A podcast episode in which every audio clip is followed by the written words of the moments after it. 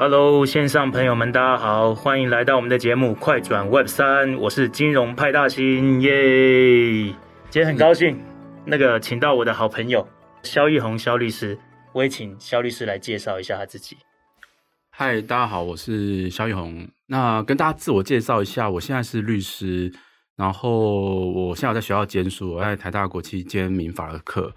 然后我现在也有兼几个职位。好，那我之前在当律师之前呢，我呃担任过检察官，在制裁跟电脑犯罪专组，还有重大金融专庭的公务检察官，在台北地检署。那当检察官之前呢，我当过五年的法官，那也在嘉义地院跟司法资讯处服务过。好，大概是这样。那我之前大学不是念法律的，我之前是念工程的，我念电机的。那也念过职工的博士班，好，但没有毕业，好，大概是这样子。简单跟大家自我介绍一下我的一个简历的状况。那我我有我有经营一些社群啊，如果大家欢迎大家也来我的社群逛逛。那我有一个社群叫做一起读判决，那 IG 跟脸书都有。然后我最近有一个我有 Podcast 的，也是叫一起读判决。那最近有个新节目叫做宪法修尼，是要讲这个宪法相关的判决的的部分。那我有一个一个另外一个媒体叫法律试金石，它是给刚刚接触法律的的的同学呢，能够有一个管道可以学习这样子。好，那我有一个电子报，免费电子报可以订阅。那么多个，怎么讲不完？大概大概大概大概十个了，大概十个，哎，大概十个。所以欢迎欢迎大家来订阅。我发现我怎么没有半个？你那么多个？对，我大概有十个。对对对对，欢迎大家来订阅这样子。好 OK OK，我把我那个交给交回去给派大星。好，那个我还是打一下广告。他其实这个。一起读判决呢，真的非常多人在读哦。我一开始，我一开始还觉得，诶，那个肖律师好像人家说他是网红，然后就还好啊，怎么都没有被被没有没有感受到。结果后来我发现，他那个一起读判决里面竟然有十万个哦，十万个读者，然后后来发现有蛮多他的粉丝哦。那我想这个其实大家可以 follow 关关注一下他，他其实把很多的那个呃。其实我们我们一般人最最讨厌就是读那个读那个条文，好，所以今天为什么会请到呃肖律师来跟我们一起讨论这个加密金融啊？其实我其实就希望他发挥他的特长，就是说把这个很把这个法律条文非常非常艰涩的那艰涩的法律条文，简单的说给大家听，就有点像我金融派大星一样。其实我的特色就是把很复杂的金融的好理论，或者说金融的事件，包括我们今天等一下。要讨论的那个事件，就是说银行银行业为什么会倒闭？就是说矽谷这些银行，那把把这个复杂的事件，好，把它讲得很简单。好，那我们今天其实就来进到 进到我们的主题哦，就是说今天主题其实我想大家都已经呃在这几天呃被新闻或者说被这些媒体，还有大家加密货币圈的人，这这几天其实都非常的呃像像坐云霄飞车哈、就是说。看到了这么多的呃，细股的大银行，哦，中型的、中大型银行、中小型的银行，然后都都倒闭。那我觉得这个是一个比较特别突突发的状况。好，那我我我我今天还是要稍微展现一下我金融派大星的那个金融的特质。之前都都讲比较多那个 Web 三跟 N NFT 哦。那其实我我基本上我我是可以我我是可以介绍一下，基本上我的我的金融金融的背景。其实我现在有两个。呃，两个在负责的一个呃，可以说是 VC 哦，一个叫新经济创投，一个叫加加密货加密资本。那基本上呢，呃，大家大家常听到我可能可能叫我金融派大星，然后我也常叫我自己叫 Clone 一零二二二三。然后同时呢，我也是去年 FTX 的受灾户，包括这一次哦 SVB 好、哦、就是矽谷矽谷银行这一次的倒闭，我呃我我这边也差点成为受灾户，因为。呃，我左边的那一个新经济创投，我们其实有投了一家公司，哦，去年呃去年投一家公司被收购叫 Cyber 后来我们的股权全部都换成了 Circle，所以呢，上周的那个 S SVB 的倒闭，然后波及到了一个在加密货币圈最重要哦，非常非常重要一个一家公司，就是加就是稳稳定币的发行商 USDC 的发行商叫 Circle，所以也让 Circle 上周造成了一个很大的一个。呃，惊心动魄的三天呢、哦，就是说，它它平常 Circle 的那个呃价格是跟美元锚定一比一的，然后因为 SVB 的一个哦倒闭哦，然后造成不止只有矽谷公司，矽谷的那些新创公司，领不领不到薪水，也包括 Circle 里面，它其实是有三十三亿美金哦放在这个呃矽谷矽谷银行里面，然后大家就担心，其实这三十三亿就领不出来，然后也不赔了，所以造成上周呃 Circle 的一个脱钩，后面我会再讲一下。那我我还是今天拉到这个金融事件来讲哦，等一下肖律师如果有有什么问题也可以提一下。嗯，好，我觉得我觉得现在我的雾很大，所以我还是要把那个 我的我的眼罩弄起来，不然我会看不到。好，其实呃，我稍微解析一下，我我习惯把那个复杂的事情讲得简单一点，就是在金融事件。其实很多人说啊，搞不清楚这一次到底发生什么事哦。其实简单一点，我用几个几个重点。好，其实这一次。这次造成恐慌，他的始作俑者就是 Powell，那就是现在的美国联准会主席。那我把我把它归罪于这个叫升息过快。其实升息过快造成银行倒闭，为什么？大家一定很百思不得其解啊。理论上升息不是银行的那个利差，就是说突然升息，然后银行银行银行的那个呃，他们都会去配置嘛，买美国的债呃美国的债券大概有五趴，然后他他才给用他才给那个客户一趴，理论上还可以赚四趴。应该是赚更多，对啊，其实不是这样的哦，真的，好，因为为什么？因为等一下我会我会讲啊。第二个，存款的多样性不足哦。这次倒的三家，我我举两家哦，SVB 其实都是都是矽谷公司，都是新创公司，嗯嗯新创公司没有没有钱了，或者说募不到钱，就会跟 SVB 借钱，所以他们大量的在提款，在借钱。那 Silvergate 大家很有名哦，Silvergate 是呃全球少数几家加密友善银行哦。有点类似台湾的，我举个例子，台湾的交易所对的银行大概就是凯基啊，考效率是，另外一家叫什么？另外一家是远远东，东吗？哎呦，可以哦，远东吗？应该是远东。对，对，对，没错。其实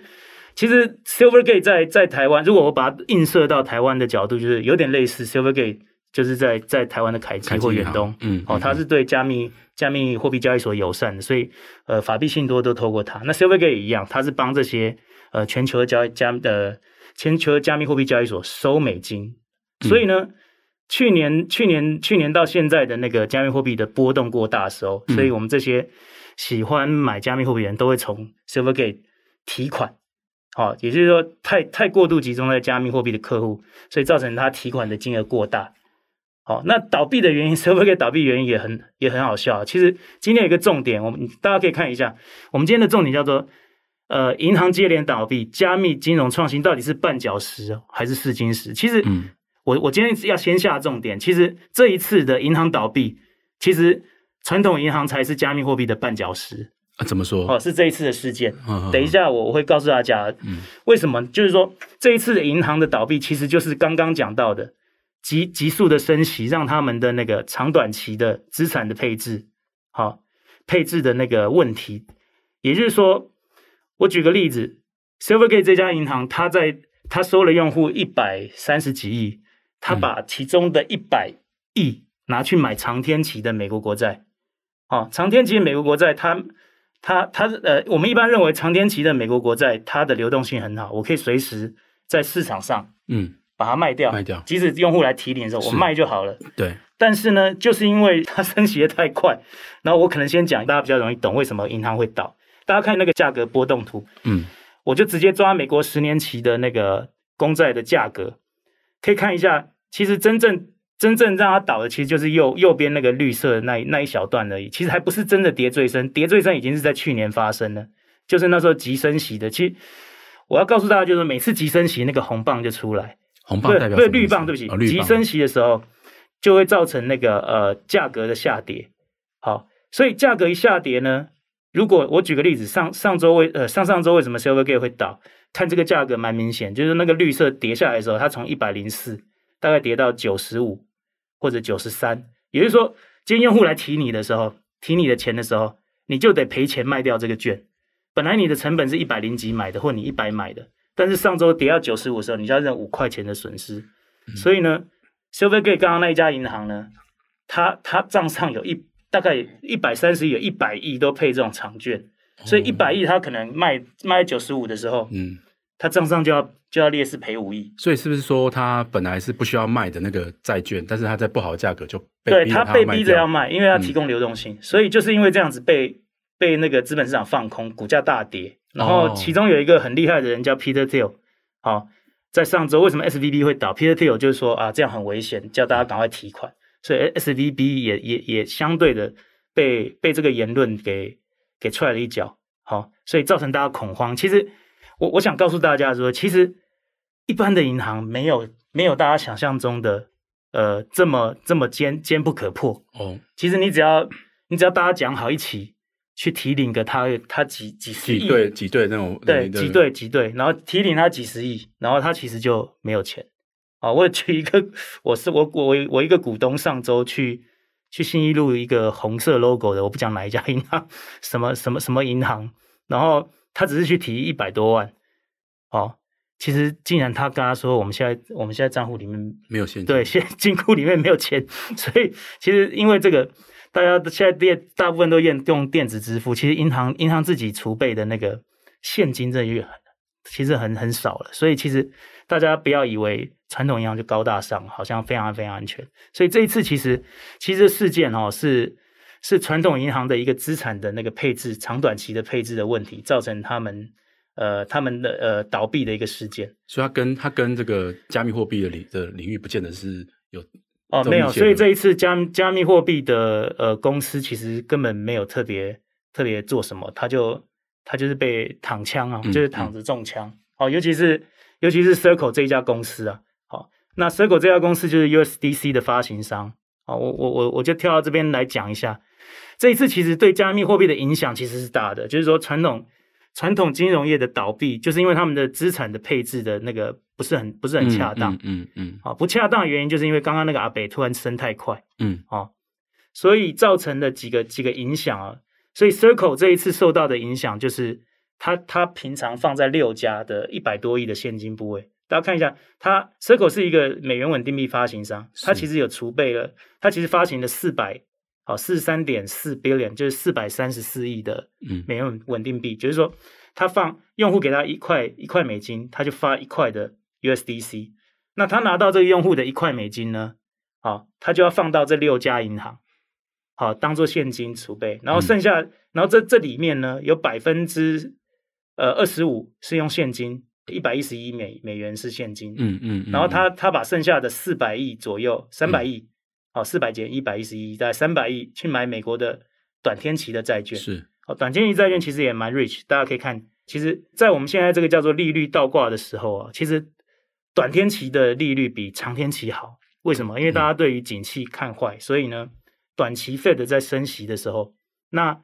短天期就先反应，反而是长天期十年期跟三十年期，它它反应的，嗯，跟跟跟 Fed 要升息的反应的那个反应的效果是是是是。是没有动的，嗯，像像现在非放瑞是将近五，嗯，但是呢，十年期其实一直停到二跟三，表示呢，大家对短期，好，我我我我现在要讲，直利率倒挂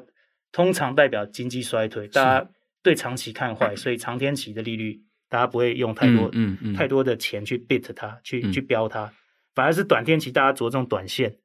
所以呢，短天期其实都都有四点八趴五趴，所以你最近会发现。哎，银行怎么一直在推那种什么七天、三十天的定存、美元定存？哦，原来是这样子。对，过去过去都没有，哦、嗯，因为银行突然突然都涌涌到这个哦，涌到这个短天期的，我们可以看三个月的，是或者是几十天的，他们都有四趴多，快五趴。是哦，所以我这边也要预告一个，就是说，通常发生殖利率倒挂的时候，呃，都会经济衰退。嗯，所以这一次大概呃金融动荡哈、哦，再加上。呃，联准会本来说要升息两码，然后现在现在变成不敢升息，嗯，哦，很可能，很可能就代表接下来几个月就会出现，就是说开始全世界要开始进入经济衰退，这是已经很可能是一个大概率，所以大家注意一下，过去过去美联储它它的升息循环可能要开始进入降息循环，嗯，好，我今天就不讲降息循环带来什么的什么什么影响，就是资产都会。都会增降息循环，就是所谓的它又它降息又要再 QE 印钞，所以相对对股市对对这些加密货币，它它的它的那个水就比较多，是、哦、相对容易涨啊、哦。但是呃，这个环这个环节点，大家又看到未来的那个景气有可能是衰退的，所以现在其实是一个混沌不明。但是我们再拉回来，我们先不讲，今天不是讲经济，我们还是讲到呃最近的事情对加密货币的影响。其实第一个就是说，我觉得 Circle。USDC 它它六家银行其实就倒了三家，嗯，所以未来呢，呃，即使它放在像 SVB 这种呃矽谷银行算美国第十六大银行，它也倒。那十六大银行大概我给大家一个概念哦，就是说，呃，西 Silicon Valley Bank 它它的总资产大概是两千一百亿美金哦。我今天查了一下，如果我们换算台湾的那个呃银行业，大概它的规模大概就差不多，诶，刚好跟远东、跟凯基，然后跟联邦银行是差不多的，差不多大的，所以就差不多这样等级的公司是倒的。嗯，哦，对不起，我没有我没有一直这三家，请千万不要误会，我只是说对比到对比它的规模，对我想要用对比让大家有感觉。好，也就是说，刚刚讲的那个 Silvergate 或 SVB，还有前两天又倒了一个加密友善银行叫 Signature Bank，它其实就很像台湾的加密友善银行，如果都都都倒了，那会影响的其实就是第二点，嗯、未来全世界的呃银行都可能都不敢跟加密货币，不敢跟 Circle，Circle、嗯、已经是最安全的喽。那不要说跟交易所或跟其他其他合作，所以这个对呃对传统金融进到进到加密货币产业是一个很大的一个嗯。呃挫折哈、哦，所以我觉得这一次事件其实是被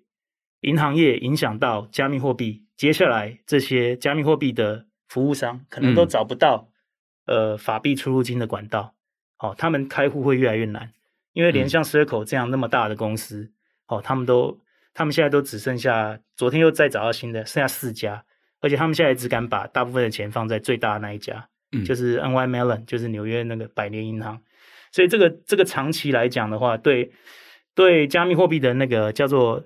被大量采用，还有被一般民众采用的机会跟窗口会少了很多。嗯，好、哦，这个是对其实这一件事情的影响，那影响蛮大的，对，影响蛮大的。然后第三个就是我觉得就是有一个机会啊，反正物极必反，大家就回想，呃，金融风暴的时候就是比特币涨，比特币开始。开始雷曼雷曼风暴开始的时候，就是比特币开始，呃，有有呃，就是中本聪写那个写那个那那那个白皮书就出现的时候，也就是说，当如果不幸的呃，如我所说，接下来遇到一个是一个呃全球系统性的危机的时候，嗯，很可能又是一个加密货币跟去中心化金融的一个再起的机会。是哦，这个是对我们在呃 Web 三比较信仰的人啊、哦，我觉得第三个就是我们看到的机会，就是去中心化。去中心化的稳定币可能会出现哦，其实本来就有了，但是因为大家还是比较信任，现在美元稳定币就两大，一个叫 Tether，一个叫 Circle，USDC 跟 USDT，他们都是中心化的。但是这一次事件，我们看到中心化也不是这么牢不可破，牢牢不可破，然后背后是美债，照样被被银行给拖垮哦，所以其实非常非常危险哦。上周其实我自己有一个基金里面的那个 USDC，上周六我根本是吓死了，它从原本一比一，你都认为它不会动的，哦，因为它有足额百分之百的美债跟现金，结果它竟然脱钩跌到零点八八，当下是真的懵了，不知道怎么办。嗯，哦，所以其实这个是非常非常恐怖。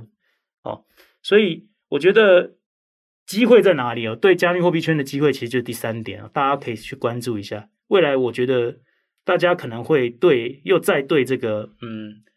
中心化的金融，或者说对这种中央银行。或者 Fed 嗯失去了信心，嗯、因为倒了倒了之后，你又可以说重来，我救一下，哦、嗯，那当然他我我我非常肯定他去救那个存户，但是救银行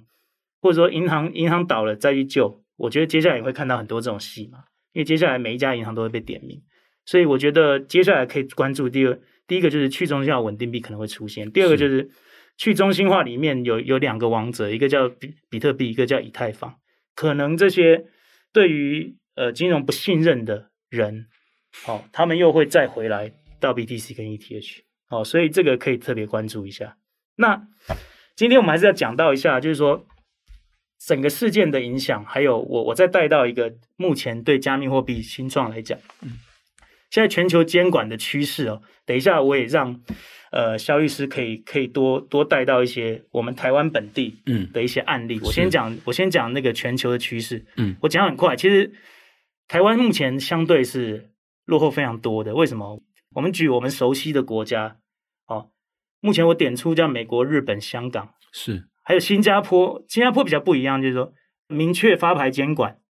而且允许散户交易这两个条件哦。第一个叫明确发牌监管，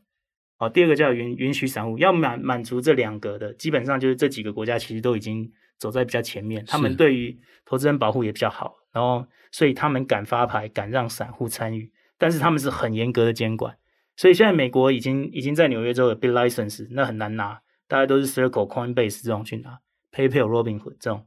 那日本就更更厉害，他们非常非常保守，哦，然后非常非常非常非常保护散户，所以这一次 FTX、FTX 第一个拿回拿回用户的钱就是就是日本的 FTX，哦，再来呢，大家过去觉得新加坡是一个比较完善，其实新加坡非常非常小心，它虽然对金融创新非常开放，但是它小心到它现在还不让一般的散户去参与哦加密货币，大部分都是叫做。机构跟那个合格投资人，合格投资人就你的资产要一百万新币或一百万美金。最后我要讲的，其实我觉得今年可能比较特别，就是香港已经急起直追了，因为中国中国是不友善，但是他把希望都放在香港，所以香港六月一号确定就要发牌，而且开放一般散户。好，那相对看起来，我们周边可以同比的，或我们常常拿来拿来去研究的美国、日本啊，呃，韩国韩国我没有列，因为韩国还没有开放那个散、嗯、散户。那日本跟香港，好、哦，跟新加坡其实都已经进入到发牌，嗯，好、哦，跟那个散户可以参与。所以呢，在三月份其实就有一个最新的新闻哦。那这边可以也也可以请萧医师 comment 一下。我先讲重点，就是说五月十六号，金管会可能会正式，不能讲可能是已经确定正式会成为台湾那个加密监管的主管机关。嗯，那我我觉得最重要的这三点呢、啊，哦，就是说保护。保护那个实体的联系管道，其实有点有点拗口，其实就是，其实就是第一个就是发牌特许了哈，第二个就是说，呃，补偿机制，就是现在我们在看到那个投资人保护，对，投资人保护，尤其是银行倒了或者说交易所倒了，那有没有像美国那个叫 FDIC，就是保险，是共同保险金，是，再来就是风险管理，我觉得这是最重要，嗯，好，从 FTX 那个事件，其实这个已经是板上钉钉了，过去台湾只要求法币要信托，是。但是加密币没有信托，对，所以你还是可以拿用户的加密币，然后拿来去做别的事情。所以我觉得接下来，呃，加密币的信托会是一个很重要的观点哦。嗯，对啊，这边可能看看肖律师有没有什么什么特别的，嗯、觉得有有有一个可以提出来跟大家一起一起分享。呃、嗯，我我自己是这样觉得啊，就是说，呃，过去金管会其实它只是。只是在这个洗钱防治这边的一个主管机关呢、啊。那在加密货币领域里面，其实大家应该都比较没有监管的是两面的问题。一个问题是说没有监管，那可能没有什么没有什么这个像精简这样的一个一个情况。但是另外一面向就是说，其实我们的金融法规其实蛮多的啊。那金融法规里面的有很多的规范，会不会在加密货币产业里面，它在发展它的新的产品的时候，会不会去踩到？这个传统金融过去金融的管制的规定，那其实都还是会有一些大家觉得比较模糊的空间。那如果说有这个这个有管制的话，其实一方面它也是会让整个就是说到底这个呃业界可以做什么事情，也会变得更具体。那其实对这个产业的发展，我自己个人是认为说这是一个正向的啦。就是说一方面投资人保护嘛，另外一方面就是说呃业界它也会有一些标准。那也会有相关的一些 license 去做做一些授权、一些特许的情况。所以我觉得整个整个部分，我觉得是，我觉得嗯，就这部分，我觉我是觉得是乐观其成啊。就是说，就是说，所以您的观点就是说，现在金管会没有说他他要发特许牌照，但是你觉得是不是？我我只问个人意见啦，是不是支持发发特许牌照？还是你观点就是说要往那个方方向？因为因为现在看不出来，就是说是所谓的接手为主管机关代表什么意思啊？就是接手主管机关可能会有很多面向，就如果要监管的话，那监管意思是是不是指说必须要得到授权或许可才可以做某些加密货币的一个交易或投资？这我们不是很确定。嗯，就是在这个范围内，我们不是很确定。好，但是我们我们目前的加密货币的管制，其实目前的管制应该是只有在只有在洗钱防治的一个范围里面比较明确啦。就是说，呃，依照洗钱防治法的规定。后面会跟大家提到的，就是说这个呃，虚拟通货平台呢，他们等同于金融机构，所以金融机构要做的事情，虚拟通货平台他们也要做跟洗钱防治的 KYC。但这件事情呢，它其实并不代表，不代表就是说业者他做的每一个呃所有的这些商品都是 OK 的，就是说这这不是很确定啊。就这个是还是要回到，只是做到洗防洗钱、防洗钱的部分而已。那回到就还是要回到，就是说呃每个金融法规里面，它其实对呃。每个金融法规不同的金融法规，它其实金融商品的本质本质上来看的话，它可能有一些是它需要做呃授权许可才可以做的。是，那有没有查到这个部分？其实因为加密货币的的领域里面，可能还是要去看说它是不是有符合这些管制条管制的规范里面的一个情况。所以如果说有加密货币的管制的上路的话，那其实业者如果他可以取得比较明确的，他可以授权许可，他其实在发展业务的话，我觉得应该也是比较安心的啦。对，所以我我常常也在我自己的脸书会讲啊，其实金融还是归金融啊。如果今天因为呃，加密货币业者或者说他用加密币任何的 token 形式来发行的金融产品，我我自己站在我自己传统金融的出身的人哦，我觉得他就应该受到一定的、一定的规管，然后呢，必须要持有一定的资格，嗯、哦，所以他的销售人员基本上他也一定要金融常识，嗯，哦，要要有牌照，这是我我自己对于未来。呃，加密对加不能讲期许，期许通常是长官强。我们我们通常都是读，我们都是要许愿，就是说希望许愿许愿，对许愿希望那个金管会赶快好，不管怎么样，就是赶快第一个，身为主管机关，接下来是不是告诉大家，好，告诉大家游戏规则，对游戏规则是什么？这很重要。那我我个人是因为我个人是金金融出身嘛，我还是希望用一个大家比较习惯的方式。嗯，哦，我今天是一个无知的散户，或或对加密货币不熟悉的人，我希望进来我的保护，因为我我已经把它当做是金融商品了，所以我希望我买的我买的叫金融商品，对，所以它的保护应该要跟证券，应该要跟基金，它的差不多，要差不多。我的观念是，如果今天是一个散户，我我就觉得我那个保护要差不多。如果今天倒了挤兑了，一样，我也希望我有一个最低的哦那个保障，像台湾好像是两百万那时候。呃，雷曼风暴的时候，嗯，这一次那个美国是两百五二十五万美金，嗯，哦，美国还是比我们有钱一点，哦，对对对对，那基本上我觉得未来的方向啊，这是我自己的我自己的判断跟猜测，哈、哦，我觉得加密金融，不管你是不是创新的加密金融，是它会越来越像我我我一直在想，金融就是金融，它不会因为加密金融就变得不一样，嗯，嗯。嗯所以呢，嗯、我觉得还是还是越来越像金融去做管制，是，好，那。我接下来可能就让呃肖律师呃讲讲一些台湾最常被简单的大家跟大家分享一下，跟大家分享一下最常被台湾引用到的一些条例，嗯、还有呢，我觉得很重要就是呃萧律师呃肖律师会帮我们一起来用案例来看那个判决，我觉得这个大家可以稍微注意一下他、嗯、他他举的一些案例、嗯。好，那我想跟大家说，大概就是说我们二零一三年大概那时候央行及金管会他们对比特币的看法是认为。它并不是货币啦，大概是一个一个数位商品的一个一个定位了哈。那我们一直到什么时候开始对于这个加密货币的管制哦？大概呃一百零七年的时候，它是关于洗钱防治法修正，所以把虚拟通货平台呢纳入了这个洗钱防治的一个要求。哦，所以呃金融机构要做的洗钱防治的要求，包括 KYC 啊，包括内稽内控啊，哦，必须要包括申报啊，哦等等。大概都需要去做这件事情哈，那这也是我们目前哈，目前关于这个呃虚拟通货的部分，在前一阵子大概就是监管会一段时间都会跟大家公告说有哪些业者呢，他们完成了这个洗钱防治的申报了哈，大概是这样子的情况。对，那我这边也补充一下，现在有完有防呃完成这个防治洗钱申报业者，大概已经有台湾已经有三十三十家左右，但是呢，台湾在从事相关的。我们叫 VASP 啊，就是虚拟虚拟通货相关的那个从从、业的公司，其实我相信是多一多多多多多十倍到一百倍，对对，所以更多是不是？对对，一定是一定是几百家上千家。了解。好，只是说他他为什么要去送这个？他他基本上他就是面对他可能面对不特定人，是。好，这后面萧律师会讲到，对，会涉及到银行法的原因，就是他会特定呃遇到不特定人去招揽，对，或者收受嗯等值的。嗯或者类似法币性质，这个后面让萧律师可以做一个定义。那这个完成洗钱防治的这个申报啦，或者说去符合洗钱防治的要求啦，其实呃坦白讲，这边只是跟洗钱防治有相关而已。好，那这边的主管机关是金管会没有错，但是呃就其他部分，其实呃并我们现在目前为止并没有一个主管机关哦。这也是刚刚派大星跟大家提到的，就是说金管会在五月。十六，十六，十六以后呢，他会接管变整个行业的主管机关的这个部分，然后，对对，当然后续怎么进行，看说是是立法还是怎么样，我们可能后续我们再观察它怎么运作的哈。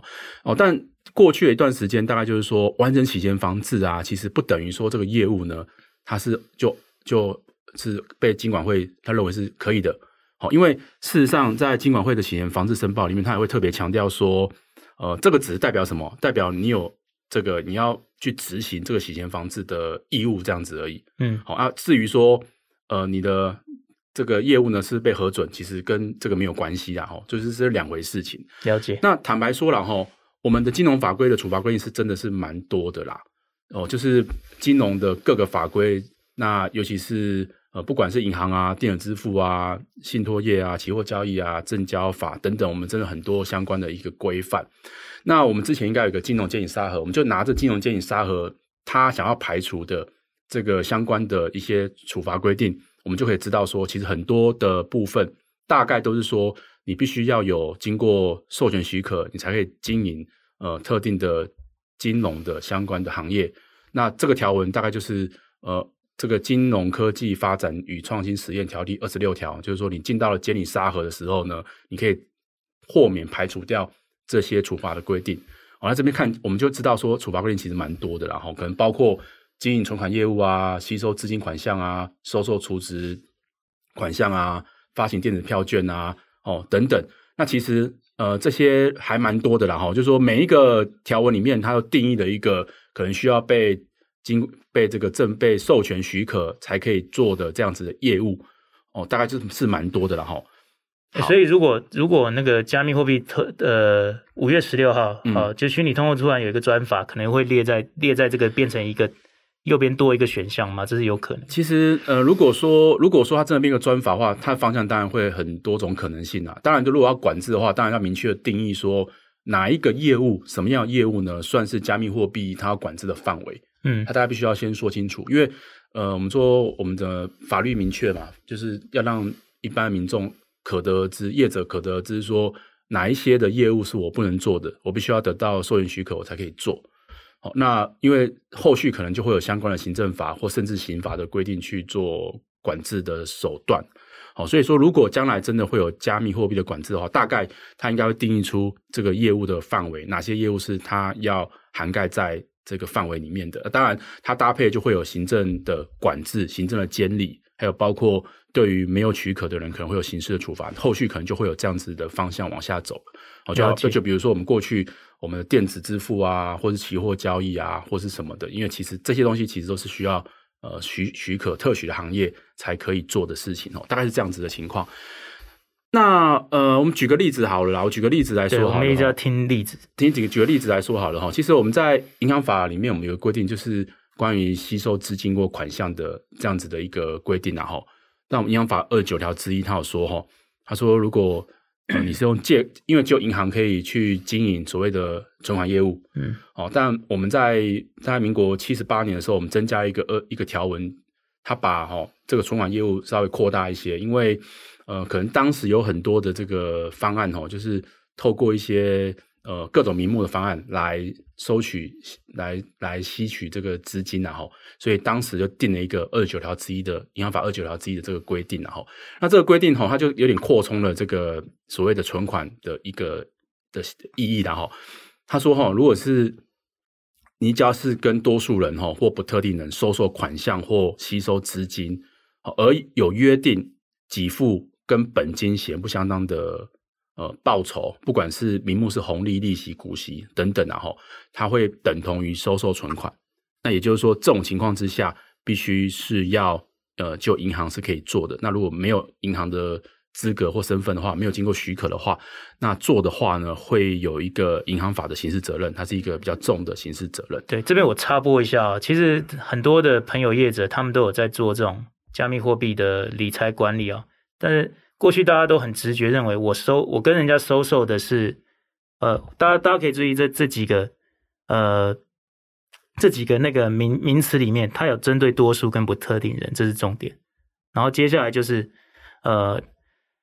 他的他收的是款项跟资金，但大部分从事这个行业的人都觉得，诶，我收的是虚拟通货。哦，那这边可能可不可以请请肖律师，他们认为他们收虚拟通货就没事。好，我想说这个，我觉得这个很重很重要，到到底对不对这个观念，请萧医师说明一下。其实我们我们过去有一些，大概我可以跟大家分享一些过去的一些判决了哈，过去判决。那大概呃，因为每个判决它涉及到的案例事实都不相同，所以我们在讲一个看到一个法律见解的时候，其实我们还是要回到那个案例到底长什么样子，我们才有比较有可比性啊。我们可以比较说这个案例跟那个案例到底是类似一样的情况。好，那我先举一个案例哦。这个案例其实是认为是哈，这个比特币是不构成资金或款项的情况。那这个案例是怎么呢？就是说有四位有四个被告呢，他在网络上号召一个比特币的互助会，他设计一个运作规则哦，你投比特币之后呢，可以一段时间一些条件之后，可以拿到额外的比特币。好，那后来因为哈，这个可能被告他有一些比较不实的一些贴文说法，可能涉及到诈欺。的部分被检察官起诉两个条文，一个条文就是我刚刚跟大家说的银行法的这个吸金，第二个呢就是所谓的诈欺的一个部分然后，那这个案子后来起诉到法院去之后呢，呃，一审的新新北地院跟二审的高院，他们都认为说了哈，在这个比特币的话，其实不是银行法里面所定义的款项或资金，所以呢，它不会构成银行法的罪名。好，那当然，这个案子里面是因为这个被告他有所谓的诈术的情况，所以它构成的是诈欺罪的部分。那为什么地院跟高院他会认为说，哈，呃，这个比特币它其实不是存款或或款项，哈，不是款项或资金，哈，大概有几个面向啦。第一个面向就是，呃，第一个我刚有跟各位提到的，就是说过去可能这个金管会跟中央银行他们都认为说，比特币其实不是货币，他们不是国币。哦，它是一个什么高度投机的虚拟商品？它把它当定位成商品，商品的部分哈，这个是第一个部分，然后它并不是一个可以交易兑现的这个货币。那第二个部分呢，哈，就是说，呃，从立立法者然后就是说过去制定银行法的理由，它是是处理的是什么？呃，要跟银行类似的收受存款。那比特币其实没有办法存入银行。哦，这第二个部分，嗯、第三部分是、嗯、呃，关于这个体系跟立法的解释啊，就是呃，金管会在一百零七年五月的函文是认为说，银行是不能收受兑现比特币的，所以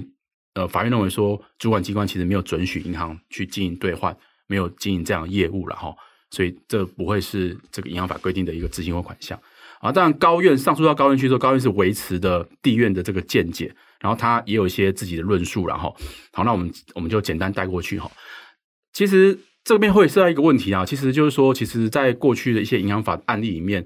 哦，大概有一些方式会是这样，就是说，它可能会吸收，它会可能会把这个钱哈转换成不同的方式，比如说我给你收这个现金，嗯，收完之后呢，我可能会把它转换成点数啊、红利啊，或是我自己发的一些。一些这个等同现金效益的各种币，对，它会等同现金效益这种币，然后，所以其实，在银行法在一百零八年修正的时候，它其实有提到一段话哈，这段话可能会跟，也许我们会看到之后，我们会特别注意到，他说，呃，违法吸金的方式哈，可能会用很多不同的这个方法，好，那有些这个币呢，可能不见得是我们心中的这个加密货币，它可能就是一个我自己发的点数这样子而已，所以导致一些受害者损失惨重。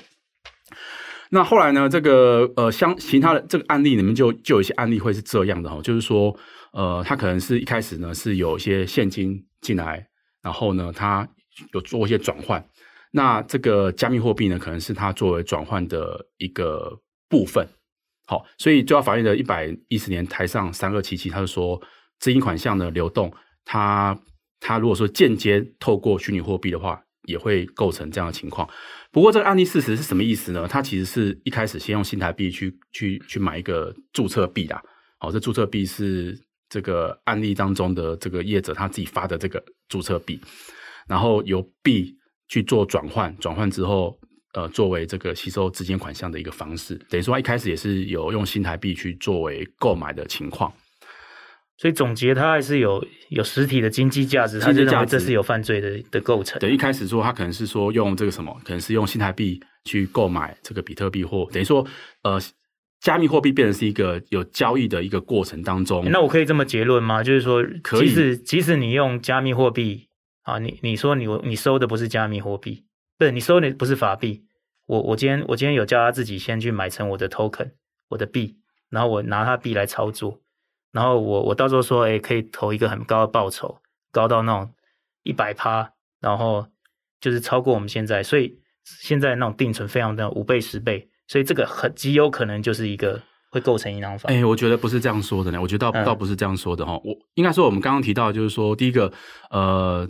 加密货币算不算银行法资金环项？这边其实我们有见解会认为说它其实并不是构成的。但是呢，因为整个呃在西京案件的里面的手法里面，它可能会透过呃各种不同的金钱以外的方式去做转换。它如果是有变现价值的计算工具的话，它有可能会被认为是银行法的，就是的这样的情况。但是，并不是说，并不是说加密货币就等同于银行法的资金或款项。我觉得这两个是比较不同层次的一个一个一个情形。了解。好，因为今天时间稍微有限，因为线上大家很关心一个议题，就是台湾会不会率先呃拿到特许发牌？其实刚刚前面已经讲过，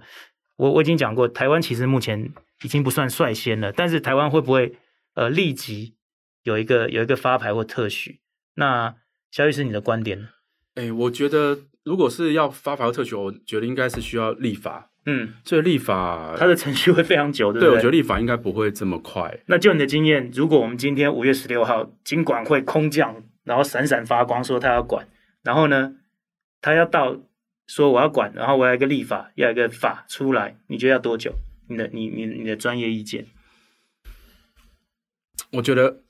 呃，这个我没办法评估。但我我觉得，如果国会是有共识的话，对监管加密货币是有共识的话，我觉得这速度应该会蛮快的。那有可能在今年吗？哎，这个我没办法判。但我觉得，如果共识存在的，那也许可以先推推出一部法律之后，之后再慢慢的做修正。就是说，国会只要就是立法立法院只要一个类似。呃，前面那些什么垫资什么那种特别条例就可以先走了。嗯嗯嗯嗯。OK，那我我我自己金融派大星的观点，我觉得，呃，因为我知道有蛮多的那个立委跟那个不管是国民党或各种民进党各种各种党团，他们其实都已经都已经酝酿蛮久了，所以我觉得现在呃，金管会其实都已经有一个有一个 guideline，然后只是说如果立法，而且现在看起来不管各个。各个政党他们其实都还蛮一致的，所以我个人会稍微乐观一点，因为我觉得我我我为什么列这么多国家？其实各个国家都已经推了，我们再不推真的很相当落后，相当落后。所以我觉得相对金管会的压力跟立委的期待都在那里，还有民众的期待，我自己是比较看好在在半今年或者是明年上半年是有机会，哦，有有一套有一套特别的条例出来，这个是我个人的判断，对。好，那肖律师还没有什么要补充给大家的，或者说再针对现在你的那个你的一些节目，再做一些推广。哦、没有，没有倒还好，倒还好。好，那很高兴也很感谢，呃，今天肖律师能够跟我们一起在线上带我们读法条。那因为这个法条没有办法读太多，通常读读了两条，我们大家就想睡觉，所以欢迎大家想要学习怎么去读判决、读法条的。然后都上到肖律师的那十几个一起读判决，还有一休尼哦那个 podcast 去去聆听。然后接下来呢，呃，我下一个议题我今天也穿在身上了哈、下一个议题其实我在三月二十七号，呃，又又又回到从金融身份又回到呃 NFT 跟 Web 三。那我会介绍呃 DNA DNA 其实就是一个把 Web Two 跟 Web 三好去做一个转化的一个桥梁。然后我我下一个节目就会介绍 Web2 公司怎么样无痛的，然后去转换它的商业模式，然后去怎么商业化它的公司的产品在 Web3 的世界。那这边跟大家做一个预告，三月二十七号，然后金融派大星会再跟大家见面。那我们今天的节目就到这里哦。那我们谢谢肖律师，谢谢大家，啊，谢谢大家，拜拜。拜拜。